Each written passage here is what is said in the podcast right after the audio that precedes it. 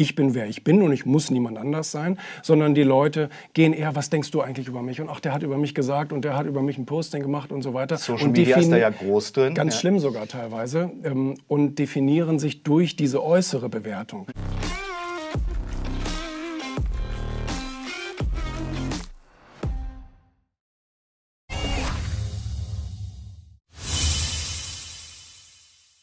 Corona, liebe Zuschauer, hat es relativ schonungslos aufgedeckt. Wenn es mal so richtig eng wird, ist sich so manch einer selbst der Nächste. Das könnte man auch mit dem Satz übersetzen, er ist so richtig egoistisch. Vielleicht haben Sie das zuletzt auch mal festgestellt. Im Supermarkt zum Beispiel, am Mehlregal oder am Toilettenpapierregal. Und jemand, der den Egoismus verteidigt und das auch in seinem neuen Buch belegen möchte, ist jetzt bei mir zu Gast im Studio. Julian Backhaus ist bei mir. Herzlich willkommen, schön, dass du da Das bist. schreibe ich ja auch in dem Buch, dass Kooperation wichtig ist. Und das ist schon immer wichtig. Und jedem guten Egoisten ist klar, alleine kann ich auf dieser Welt gar nichts erreichen. Ich muss andere letztendlich mit einspannen, ob das in einer Verhandlung ist, ob das äh, ist, wenn ich eine Firma gründe, ob, ähm, ob das ein Fernsehstudio ist und so weiter. Es geht nicht ohne Menschen. Jeder braucht andere. Und ich muss anderen als guter Egoist auch einen Vorteil bieten, damit sie letztendlich bei der Stange bleiben. Also also ich kann zwar als Unternehmer oder generell im Leben sagen, ich möchte einen größeren Vorteil aus der Situation ziehen, Ja. überlasse dem anderen aber trotzdem immer die Wahlmöglichkeit. Ich zwinge ja niemanden für mich zu arbeiten oder mit mir befreundet zu sein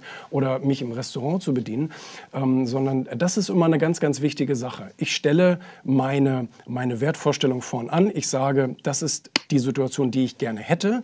Willst du mir, kannst du mir helfen? Das wäre sozusagen ähm, der Gegeneffekt. Also das wäre der Tauschhandel, den ich anbiete. Und dann kann derjenige natürlich überlegen, ob er das möchte oder nicht. also im Diskurs bleiben. Mir fallen äh, zum Thema Egoismus automatisch Begriffe wie Selbstbewusstsein oder auch Selbstverliebtheit ein. Also bis wann ist man denn selbstbewusst und ab wann beginnt Selbstverliebtheit in diesem Zusammenhang? Naja, selbstbewusst, äh, das, da- also ich wünsche jedem selbstbewusst zu sein und äh, zu wissen, wer man ist. Also wer bin ich von meiner Persönlichkeits- und Wertestruktur und, ähm, und, wie will ich mein Leben leben und äh, wie, wie sehe ich mich von außen.